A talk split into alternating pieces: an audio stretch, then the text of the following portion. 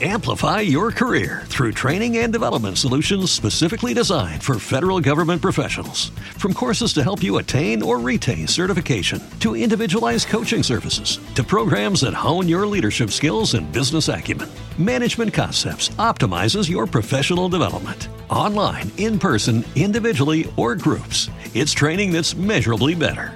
Learn more at managementconcepts.com. That's managementconcepts.com.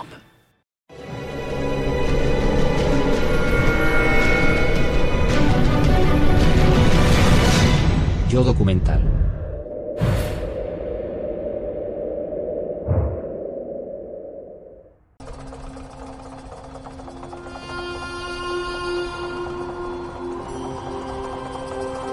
Durante siglos, Egipto fue aclamado como la única gran civilización africana.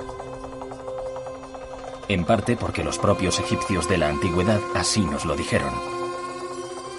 Describían a sus vecinos del sur, el pueblo de Kush, como bárbaros primitivos de piel oscura. Una visión que, hasta hace poco, era aceptada con ligereza por los especialistas occidentales. Cuando miramos los antiguos textos egipcios, se refieren a Kush como el despreciable o el vil, y algunos de mis colegas han creído en esa propaganda, por lo que en la interpretación de las pruebas había un deseo de ser egiptizado.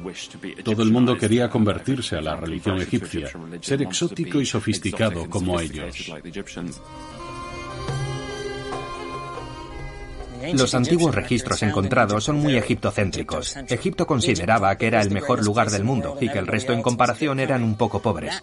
Esa idea ha dominado la egiptología y el estudio de la vida en el Nilo desde hace 200 años. Para los arqueólogos de principios del siglo XX, la sola idea de que una raza negra desarrollara un imperio próspero propio era prácticamente impensable. Esas ideas que hoy consideramos racistas eran comunes a principios del siglo XX. Ideas coloniales acerca de la superioridad natural de las razas que hoy en día carecen de crédito. Se negaba persistentemente la posibilidad de que negros africanos hubieran construido una civilización poderosa, digna del mismo nivel de atención y respeto que se concedía a Egipto.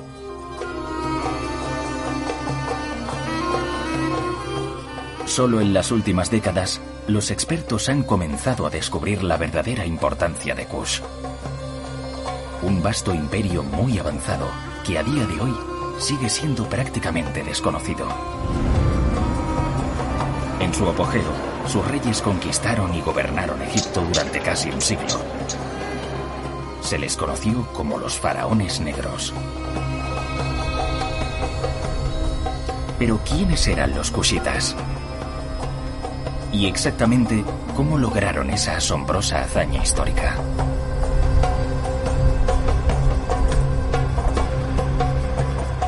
Tradicionalmente, Sudán no ha revelado sus secretos con facilidad. La falta de financiación y la escasa infraestructura han mantenido ajenos a muchos arqueólogos, así como la historia conflictiva de la región.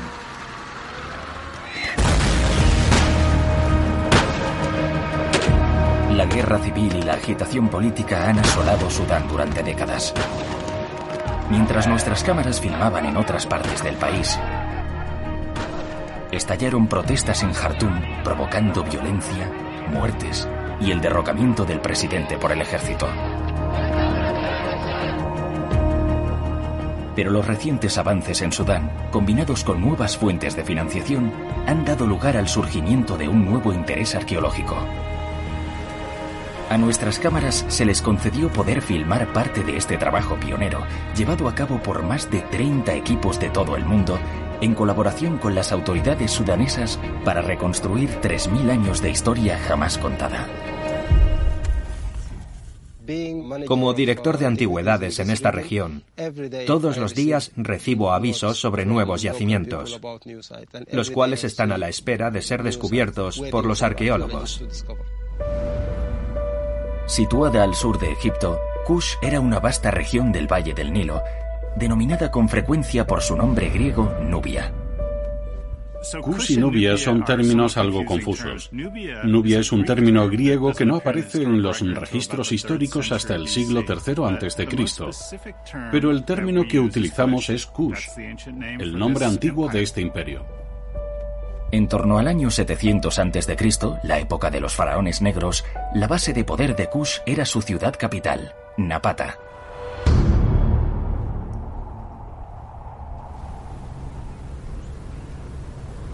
Pierce Paul Chrisman y su equipo de la Universidad de Arizona han venido a la región de Napata para llevar a cabo una investigación extraordinaria. Vamos, preparémonos. Vale.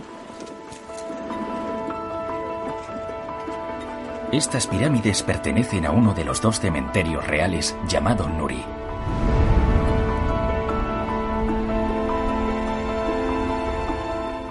He elegido este yacimiento porque desde un punto de vista arqueológico las oportunidades son infinitas.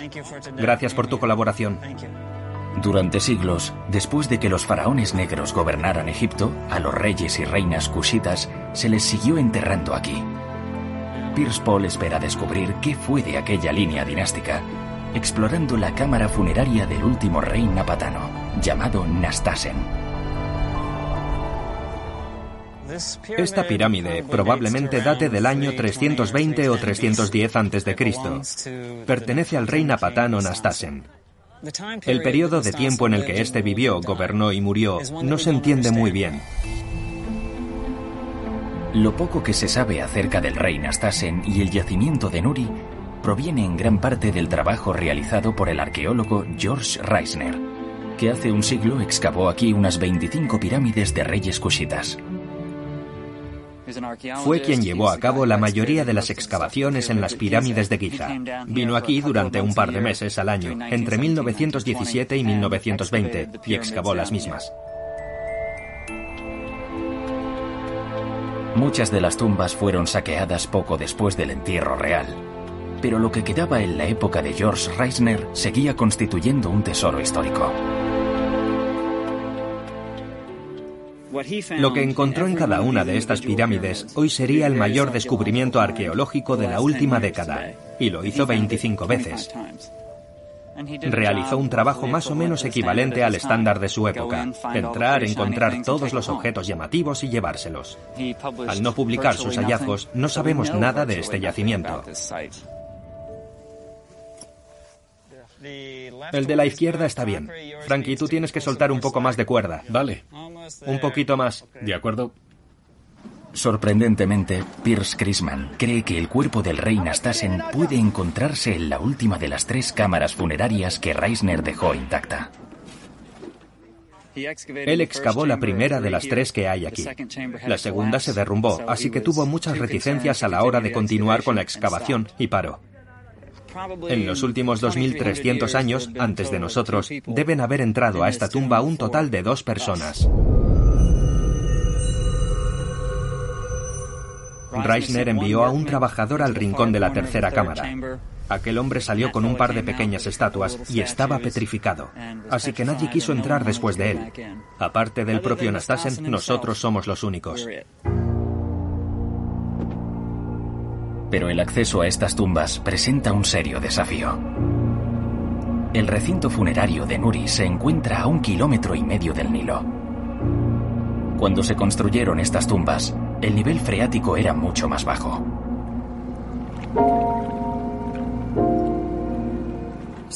En el transcurso de los últimos 2.500 años, parece que el nivel del agua ha subido unos 4 o 5 metros. Y es determinante porque la tumba está bajo el agua. La única forma de acceder al interior es utilizando equipo de buceo. Guantes, perfecto. Máscara, perfecto.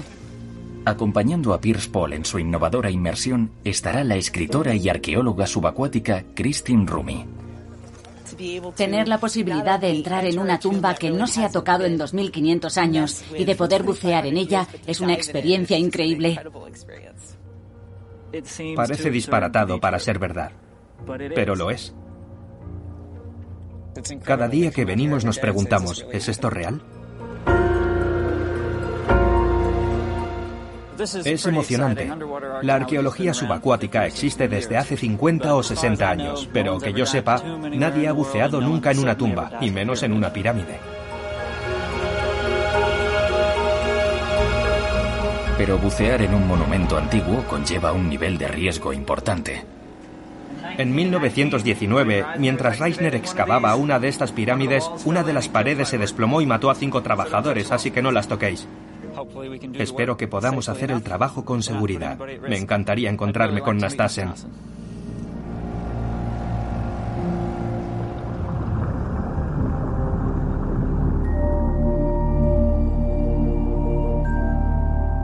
Pero el rey Nastasen, la ciudad de Napata e incluso los faraones negros constituyen solo una parte de los 3.000 años de historia de Kush. Los orígenes de esta no se encuentran en Napata, sino a más de 150 kilómetros al noroeste y dos milenios antes.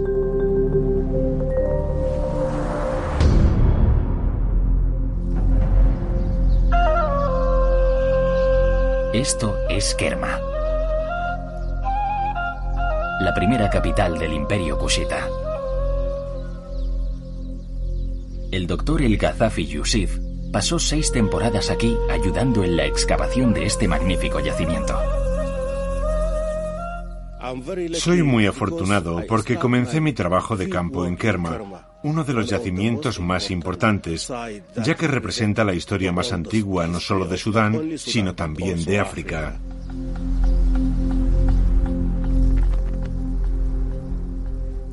Kerma debe su descubrimiento a toda una vida de trabajo del arqueólogo suizo Charles Bonnet, quien comenzó a excavar allí en 1973.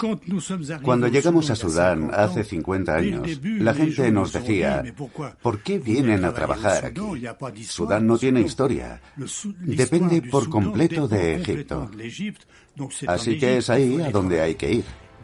Y mientras trabajábamos en la ciudad de Kerma, nos dimos cuenta de que había una ciudad indígena con una arquitectura particular, muy influenciada por Egipto, pero a su vez diferente. Él descubrió esta enorme ciudad, la más antigua de África.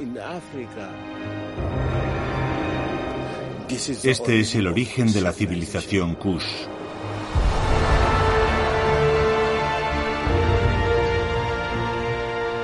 Lo que Charles Bonnet descubrió fue una metrópolis muy sofisticada con templos, palacios reales, fortificaciones militares y talleres. Nadie imaginaba que los antiguos nubios fueran una civilización tan avanzada.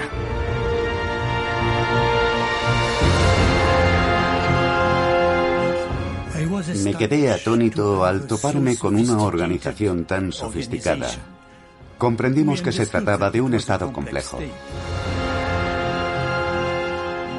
Como un sorprendente ejemplo de los numerosos tesoros perdidos de Sudán, en 2003 Charles Bonnet descubrió estas asombrosas estatuas de granito enterradas en una zanja de Kerma. Llamé a una colega egiptóloga, Dominique Balbel, que estaba cerca, y le dije, hemos encontrado algo extraordinario. Más tarde nos dimos cuenta que había cabezas de diferentes estatuas en la parte baja de la fosa. Luego, en el centro, los cuerpos y arriba encontramos los restos de los pies y las bases de las estatuas.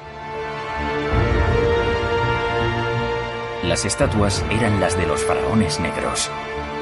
Aunque claramente influenciadas por Egipto, sugerían que los kushitas eran una civilización independiente por derecho propio.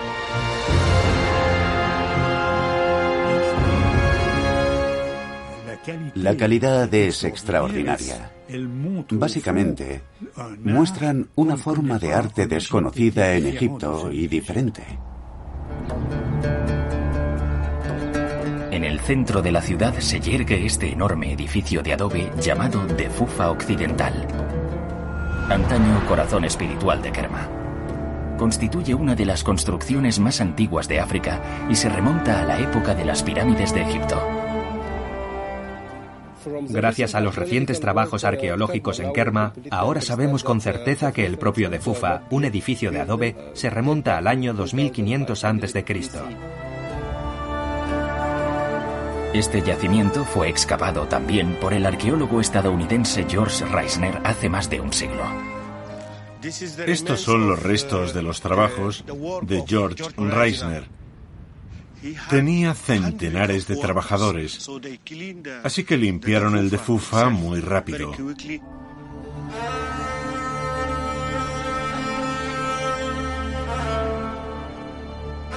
A pesar de su frenética excavación, Reisner malinterpretó por completo el origen kushita del de Fufa, convencido de que debió de ser construido por egipcios. George Reisner propuso examinar los cimientos de un palacio. Él creyó que el de Fufa era una de las fortificaciones del Imperio Medio de Egipto, lo que constituye un gran error. Reisner decidió que ese monumento era egipcio porque era impresionante y estaba equivocado. Reisner se equivocó por completo en su interpretación de Kerma. Lo hizo en un montón de aspectos.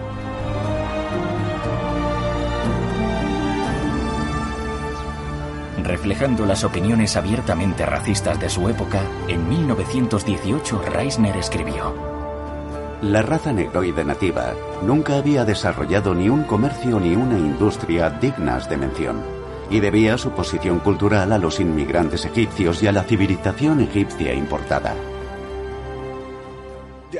En aquella época los arqueólogos no sabían nada sobre Nubia o Sudán, y Reisner era egiptólogo. Había estudiado la civilización egipcia, pero no sabía que había otro reino al sur de Egipto. Él no concebía que tales desarrollos avanzados pudieran haberlos hecho africanos. Cegado por el pensamiento colonial, Reisner pasó completamente por alto no solo la ciudad de Kerma, sino todo un antiguo imperio que podía duplicar en tamaño a Egipto. Es un reino que se extiende a lo largo de más de mil kilómetros en el Valle del Nilo. Por tanto, es evidente que era complejo, al igual que su organización. Lucky Land Casino asking people what's the weirdest place you've gotten lucky. Lucky? In line at the deli, I guess. Aha, in my dentist's office. More than once, actually. Do I have to say? Yes, you do. In the car before my kids' PTA meeting. Really? Yes. Excuse me, what's the weirdest place you've gotten lucky? I never win and tell. Well, there you have it. You can get lucky anywhere playing at LuckyLandSlots.com. Play for free right now. Are you feeling lucky? No purchase necessary. Void where prohibited by law. 18 plus. Terms and conditions apply. See website for details. Judy was boring. Hello. Then Judy discovered ChumbaCasino.com. It's my little escape. Now Judy's the life of the party. Oh, baby, mama's bringing home the bacon. Whoa, take it easy, Judy. The Chumba life is for everybody. So go to ChumbaCasino.com and play over 100 casino-style games. Join today and play for free for your chance to redeem some serious prizes. ChumbaCasino.com. No purchase necessary. Void where prohibited by law. 18 plus terms and conditions apply. See website for details. Parece que casi duplicaba en tamaño a Egipto. Esta es la primera cultura, el primer reino, la primera potencia de Sudán en África.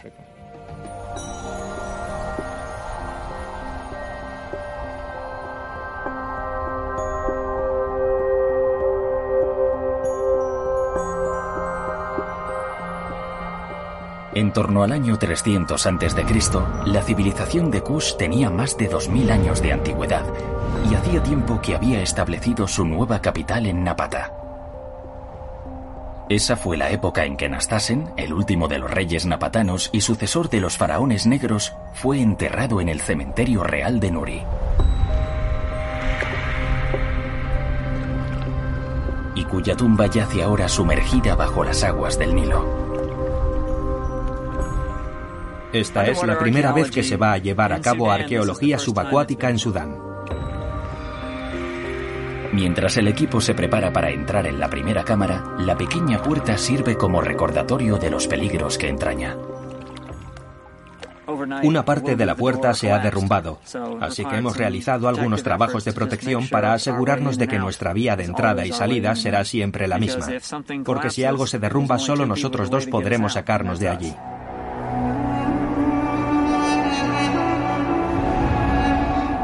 Horadadas en la roca sólida bajo la pirámide, hay tres cámaras funerarias. La primera, justo al lado de la puerta sumergida, fue explorada por George Reisner hace un siglo.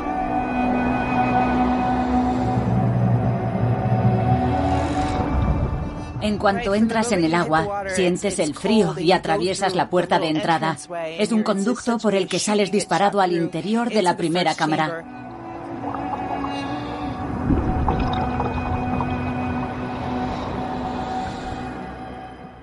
Fue impresionante. La primera cámara tiene el techo abovedado. Sabes que estás en una tumba. Entonces iluminas el interior con la linterna y ves exactamente lo que Reisner describió.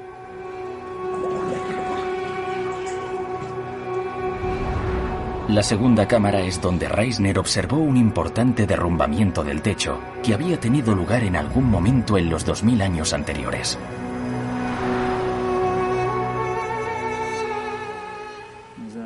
Hay un derrumbamiento de 5 metros en la parte superior de la cámara. Y al acceder a esa zona, sales del agua y estás encima de un montículo. Entras en la segunda cámara, que se abre como una gran catedral, y allí al menos puedes pararte, tomar un respiro y orientarte. Subir a un montículo al salir del agua fue surreal. Es emocionante. Y luego ves esa pequeña entrada oscura a la tercera cámara, delante de ti. Cuando miras hacia el interior de la tercera cámara, miras hacia lo desconocido. La tercera es un agujero negro, no sabemos nada de ella. Nos quedamos allí pensando lo que pudiera haber al otro lado de la puerta, bajo el agua. ¿Estás preparada para entrar en la cámara funeraria de Nastasen? Estoy muy emocionada. Ya lo sé. Lo veo en tu cara. El equipo está impaciente por llegar a la tercera cámara, pero este es un entorno de alto riesgo. Las precauciones de seguridad son parte esencial de la misión. No entramos en la tercera cámara de inmediato. Tuvimos que colocar una línea guía con luces activas en permanencia. Es fácil desorientarse. Básicamente es como una cueva submarina. ¿Estás bien? Sí, es que hay mucho lodo. Me cuesta hacer pie. Ya.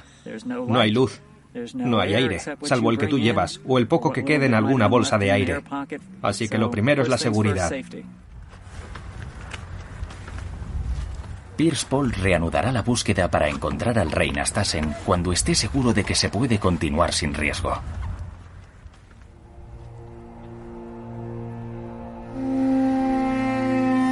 Tuvo que transcurrir un milenio desde sus albores en el año 2500 a.C. para que el imperio kushita de Kerma se desarrollara lo suficiente como para rivalizar con Egipto y finalmente sentara las bases del reinado de los faraones negros en Napata. Uno de los signos distintivos de la sofisticación de Kerma fue su dominio de la cerámica vidriada. Incluso hoy, miles de años después, el suelo de Kerma está plagado de ejemplos de este antiguo oficio. El yacimiento contiene aún muchos vestigios arqueológicos y evidencias que permiten fechar Kerma. Este fragmento data de 2500 a.C. Es la cerámica de mejor calidad de toda África. Producir cerámica a esta escala habría requerido un pequeño ejército de artesanos, algo que solo una ciudad de enorme éxito y prosperidad podría mantener. Como cualquier otro estado de la antigüedad, Kerma obtenía parte de su riqueza de la agricultura, pero no cabe duda de que una parte sustancial provenía también del comercio de intermediación entre el interior de África y Egipto. Aprovechando el curso del Nilo como una superautopista de la antigüedad, Kerma obtuvo inmensas riquezas satisfaciendo el insaciable apetito de Egipto por las mercancías de alto valor. Ya desde el Imperio Antiguo, Egipto necesitaba oro, ébano y otros productos provenientes del sur. Kerma se convirtió en el gran centro de distribución donde llegaban estos para salir hacia el norte o a la inversa, donde se recibían los productos de Egipto que más tarde se enviaban al sur. Durante siglos, el constante flujo y reflujo de este comercio a lo largo del Nilo estableció un fuerte vínculo entre los dos imperios rivales. Al principio era una relación amistosa. Las rutas comerciales permanecieron abiertas, incluso en tiempos de conflicto. Ambas partes se beneficiaban mutuamente y el mantenimiento de los intercambios era esencial. Pero como ocurre a menudo entre vecinos, estas dos superpotencias albergaban también una profunda desconfianza mutua. La relación entre Kush y Egipto era complicada. Desde el principio, Egipto veía a Kush como un enemigo, al menos en las esferas oficiales. Las relaciones eran a veces complejas y difíciles. Así que podemos colegir que hubo periodos de inestabilidad y de enfrentamientos. Esto es aún más interesante si tenemos en cuenta que muchos soldados nubios trabajaban en Egipto para los egipcios. Sabemos que lucharon en Oriente Medio en los ejércitos del faraón. Hay evidencias que demuestran que la gente iba y venía libremente a través de las fronteras de ambos reinos. Sus ciudadanos comerciaban, se casaban entre sí y luchaban. Conforme Kerma crecía en poder y prestigio, los egipcios veían a sus rivales cushitas con ojos cada vez más envidiosos.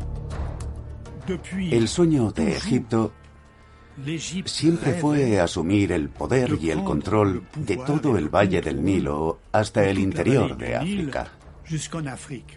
Por ello, desde el principio, vemos cómo los egipcios buscaron por todos los medios conquistar toda esa región y colonizar su territorio. La ciudad de Kerma respondió reforzando sus defensas. En la esquina noreste se encuentra uno de los campamentos militares, rodeado de una gran muralla. El campamento está orientado hacia el Nilo y hacia Egipto, para proteger la ciudad de los egipcios.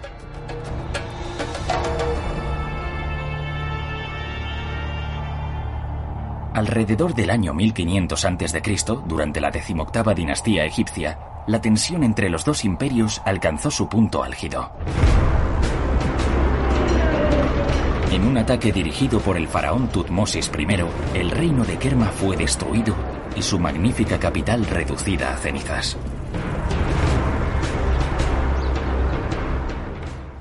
Tutmosis destruyó por completo la ciudad, quemó los palacios, el de Fufa y los templos redondos. Podemos ver claramente las marcas del incendio. Quedaron grabadas en el propio edificio. Durante casi 500 años, Kush sería gobernado por el Imperio Nuevo de Egipto.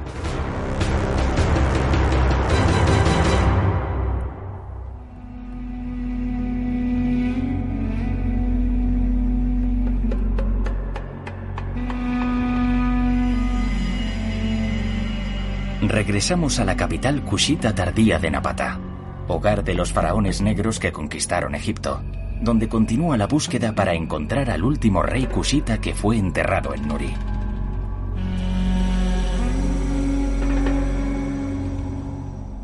En las profundidades de la pirámide del rey Nastasen, Pierce Paul Chrisman y su compañera de buceo han accedido a la tercera cámara. Si exceptuamos la fugaz visita de uno de los trabajadores de George Reisner hace un siglo, puede que sean las primeras personas que entran aquí en casi 2500 años.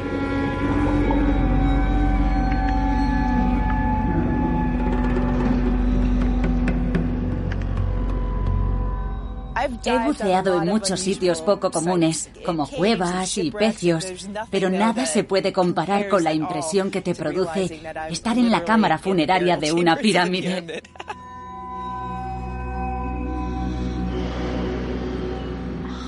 Fue muy emocionante. Estábamos los dos allí de pie, con una sonrisa de oreja a oreja. Es increíble. De repente estás ahí, bajo ese hermoso techo abovedado, con un pequeño nicho justo en el extremo, y te imaginas cómo sería hace 2500 años. Mientras busca entre el limo depositado bajo el agua, Pierce Paul vislumbra por primera vez el antiguo contenido de la tumba. Cerámica. Es un borde de vasija. Y mira, un pequeño cráneo. Sí. Tenemos algunos viales. ¿Los hemos bajado? Sí, están abajo. Si esta tumba está intacta, nos proporcionará un punto de referencia extraordinario sobre la cerámica napatana. En términos arqueológicos, este puñado de fragmentos constituye una mina de oro histórica y un prometedor indicio de posibles hallazgos futuros de mayor relevancia. Ha sido una inmersión muy fructífera, en un buen momento. Cuando metes la mano en el fondo, se hunde en una especie de capa de gelatina y luego tocas una capa de arcilla. Eso ha conservado bien las cosas. Encontramos el cráneo de algún tipo de roedor que tiene aún los dientes. Si este pequeño animal se ha conservado, cualquier otra cosa orgánica que haya ahí dentro tendría que haberse conservado también, incluyendo personas u otras criaturas que pudieran haber estado en la cámara. También hallamos esto, que forma parte de un shafti. Los shaftis son las pequeñas estatuas de color azul verdoso que vemos en los museos. Encontramos este fragmento de borde. Es un trozo de una olla o vasija de cerámica. Es lo más valioso que hallamos en esta inmersión, porque es napatana, y nos permitirá asociar otros objetos que encontremos de los que no estemos tan seguros. Científicamente hablando, es muy valioso para nosotros. Y luego están, por supuesto, todos estos fragmentos brillantes. Son pequeñas piezas de oro. Sacar el primer cubo de la Tierra y encontrar esto hace que haya sido un buen día. Si estamos trabajando en un terreno en el que otra persona vino a buscar solo los objetos preciosos y se dejó esto atrás, soy bastante optimista. Pero mientras la exploración continúa, queda en el aire una gran pregunta. ¿Contiene aún la... Okay, round two. Name something that's not boring. A laundry? Ooh, a book club. Computer solitaire, huh? Ah, oh, sorry, we were looking for Chumba Casino. That's right. ChumbaCasino.com has over 100 casino style games. Join today and play for free for your chance to redeem some serious prizes. ChumbaCasino.com. No purchase necessary. Full prohibited by law. 18 plus terms and conditions apply. See website for details. Tercera cámara, el cuerpo de Nastasen, el último de los reyes napatanos enterrado en Nuri.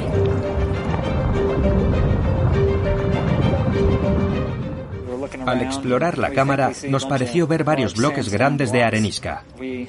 Palpamos los bordes y creemos que hay una losa muy grande, con esquinas y marcas de cincel. Está perfectamente cortada y es enorme. Es más grande de lo que seríamos capaces de manejar nosotros dos solos. Y aún no hemos encontrado los cuatro bordes. Si tuviera que apostar, diría que es la tapa de un sarcófago. Es muy emocionante. Pero la temporada del equipo de Arizona está llegando a su fin. Si pueden regresar el año que viene para abrir el sarcófago, la reescritura de la historia de los faraones negros habrá dado un paso de gigante. Uno podría estar trabajando en Nuri el resto de su vida y no llegar a descubrir todos sus secretos. Y el éxito de la revolucionaria inmersión de esta temporada tendrá enormes implicaciones para otros yacimientos de Sudán. La noticia de primera plana de esta inmersión es que con suerte podremos excavar sitios que la gente consideraba imposible. Muchos de los que quedaron inundados después de la construcción de la presa de Asuán, incluso en Sudán, puede que ahora sean un poco más accesibles. La cuestión no es si se puede, sabemos que podemos. Ese sería el titular número uno. El segundo es que Nastasen tiene algunas historias que contarnos, pero quizá lo intentemos la próxima vez.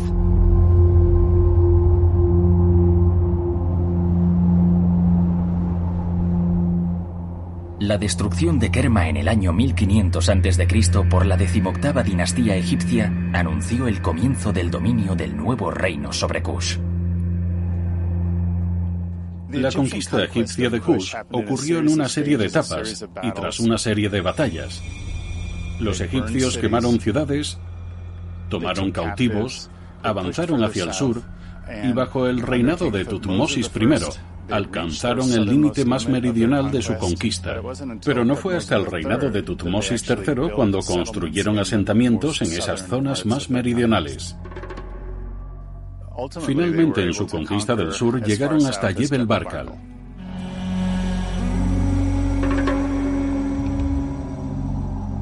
La montaña sagrada de Jebel Barkal, que marca la frontera del sur del territorio egipcio, es el punto de referencia más visible de la región de Napata. También acabaría jugando un papel fundamental en la lucha de poder entre estos dos imperios en los siglos posteriores.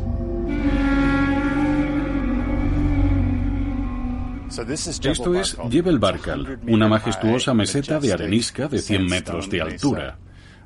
En su vertiente derecha se alza esa extraña formación rocosa.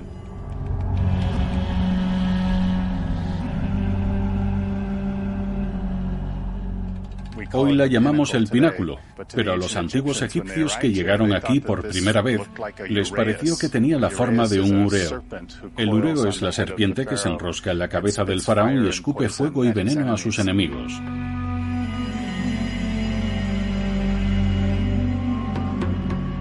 En la mitología egipcia, la cobra era una serpiente sagrada, emblema del poder supremo. Simbolizaba la autoridad de la realeza y adornaba la corona de los faraones. Como la serpiente Ureo estaba relacionada con la realeza egipcia, cuando los egipcios llegaron aquí pensaron que este era un lugar adecuado para levantar un templo y rendir culto al dios del Estado egipcio, al dios de su imperio, Amón. Amón era una de las deidades más importantes de Egipto, venerada como rey de los dioses. En su creencia de que Jebel Barkal era el hogar y el lugar de nacimiento de Amón, los egipcios construyeron un templo en su honor, el más grande jamás construido en Kush. A través de los textos, sabemos que llegaron y establecieron un asentamiento fortificado al que llamaron Matanza de los extranjeros. Y en ese recinto había un templo dedicado a Amón. Pero los faraones sabían que para conseguir que su religión echara raíces, tenían que hacer que Amón fuera aceptado por los cushitas. Lo que hicieron fue tratar de combinar de alguna manera a Amón con un dios cusita local, que era un dios con cabeza de carnero. Este intento de fusión de ambas culturas queda plasmado en la iconografía mediante la representación de Amón con cabeza de carnero, que es la forma que adopta el dios en Kush.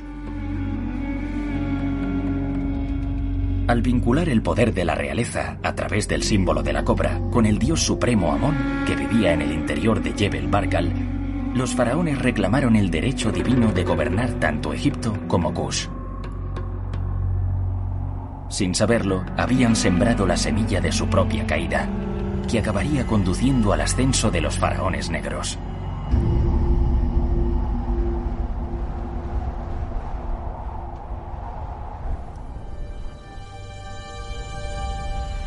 Pero por ahora, Egipto seguía firmemente al mando. Para afirmar su control sobre Kush, la decimoctava dinastía egipcia se dedicó a construir una serie de asentamientos y ciudades fortificadas a lo largo del Valle del Nilo. La conquista militar egipcia y el posterior establecimiento de asentamientos fortificados fue un proceso rápido.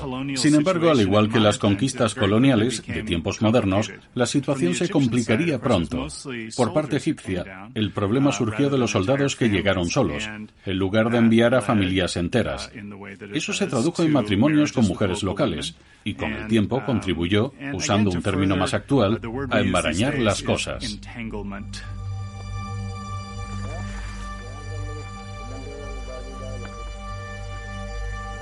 Hasta hace poco se creía que la cultura kushita local había sido suprimida o incluso erradicada durante la ocupación egipcia.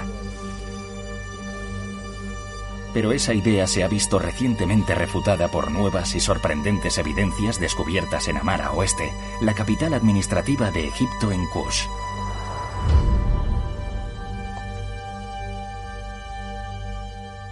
Esto es Amara Oeste, una ciudad egipcia en Nubia construida durante el reinado del padre de Ramsés II. Aquí aparece inscrito el nombre de Ramsés II. En esta ciudad convivían ciudadanos egipcios y nubios, y estamos excavando para descubrir cómo era su vida hace 3.500 años.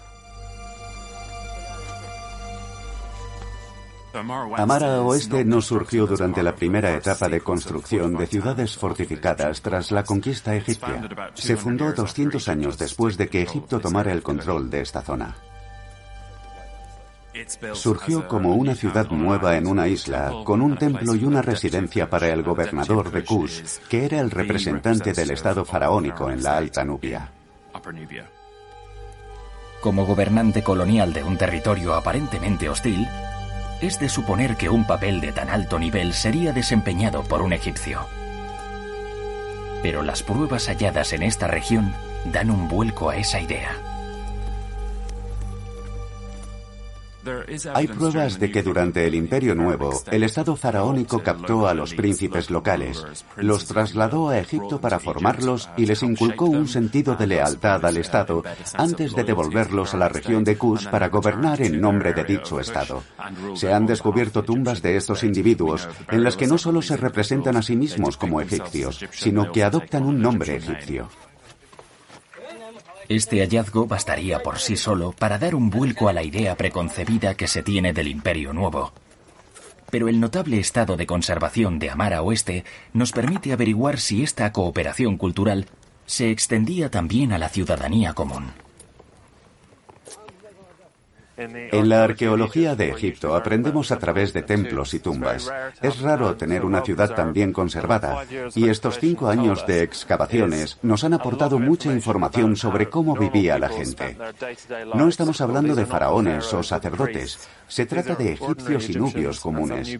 Hablamos de gente que trabajaba la tierra y llevaba una vida sencilla. Los edificios de Amara Oeste, construidos en su mayoría con frágiles ladrillos de adobe, están tan bien conservados que en el año 2012 Neil pudo realizar una visita guiada de una típica casa familiar. La casa tiene hornos para cocer el pan, paredes blancas bien pintadas, con una línea negra a lo largo de la parte superior, y dispone de varias habitaciones. Pasando por aquí, accedemos a una de las habitaciones centrales. Dispone de un espacio para cocinar y para un fuego para mantenerse caliente durante la noche. Y en una de las paredes hay elementos que estarían relacionados con la conservación de los alimentos. Una rica variedad de objetos hallados en las casas muestran cómo las culturas kushita y egipcia coexistieron y se fusionaron. Por lo general se trata de simples herramientas de uso cotidiano, pero en raras ocasiones proporcionan una valiosa información de índole más espiritual sobre los habitantes de Amara Oeste. Aquí, por ejemplo, tenemos dos pendientes de cornalina muy bonitos. Nos dan una idea de algunos de los colores que llevaban los habitantes de la casa, además de otros tipos de collares y joyas. Luego, algo más espiritual podría ser un escarabajo. Se trata de un objeto muy apreciado por los egipcios, Solían llevar talladas diferentes escenas. Esta en concreto muestra al rey en forma de esfinge y delante figura el nombre de Tutmosis III, que a pesar de gobernar varios cientos de años antes de que se construyera esta ciudad, se convirtió en un santo protector para el pueblo durante muchas generaciones posteriores. Al portar este amuleto, quizás la persona esperaba tener protección contra las enfermedades y las desgracias. Con independencia de si este pequeño amuleto de la suerte era portado por kushitas o egipcios, ahora sabemos que las dos culturas no estaban separadas. Bajo el dominio del Imperio Nuevo, el pueblo de Kush gozó de mucha mayor libertad de lo que se pensaba. No eran esclavos, ni sirvientes. En ocasiones recibían un salario de pan y cerveza del gobierno, pero no eran esclavos. Eran personas que tomaban decisiones sobre su forma de vivir y sobre la organización del espacio que habitaban con sus familias. En el siguiente capítulo,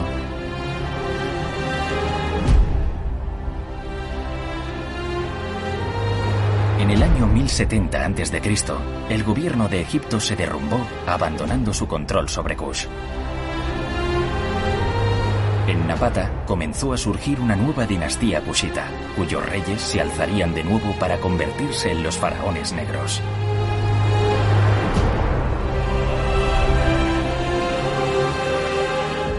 Tras el colapso del imperio egipcio, cabría esperar que los kushitas se deshicieran de todos los elementos de la cultura del invasor, pero lo cierto es que no fue así.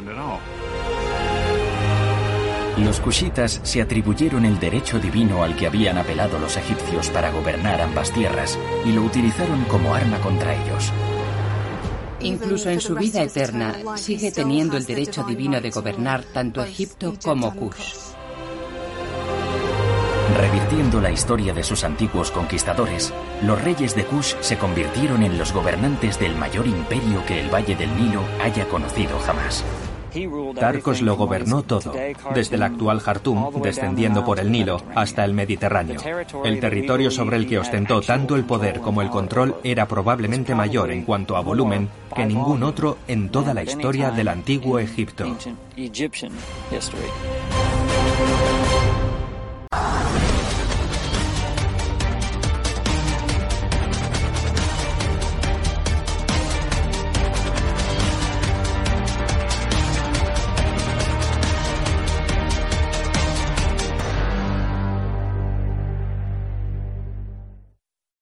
With the Lucky Land slots, you can get lucky just about anywhere. This is your captain speaking. Uh, we've got clear runway and the weather's fine, but we're just going to circle up here a while and uh, get lucky. No, no, nothing like that. It's just these cash prizes add up quick. So I suggest you sit back, keep your tray table upright, and start getting lucky. Play for free at LuckyLandSlots.com. Are you feeling lucky? No purchase necessary. Void where prohibited by law. 18 plus terms and conditions apply. See website for details.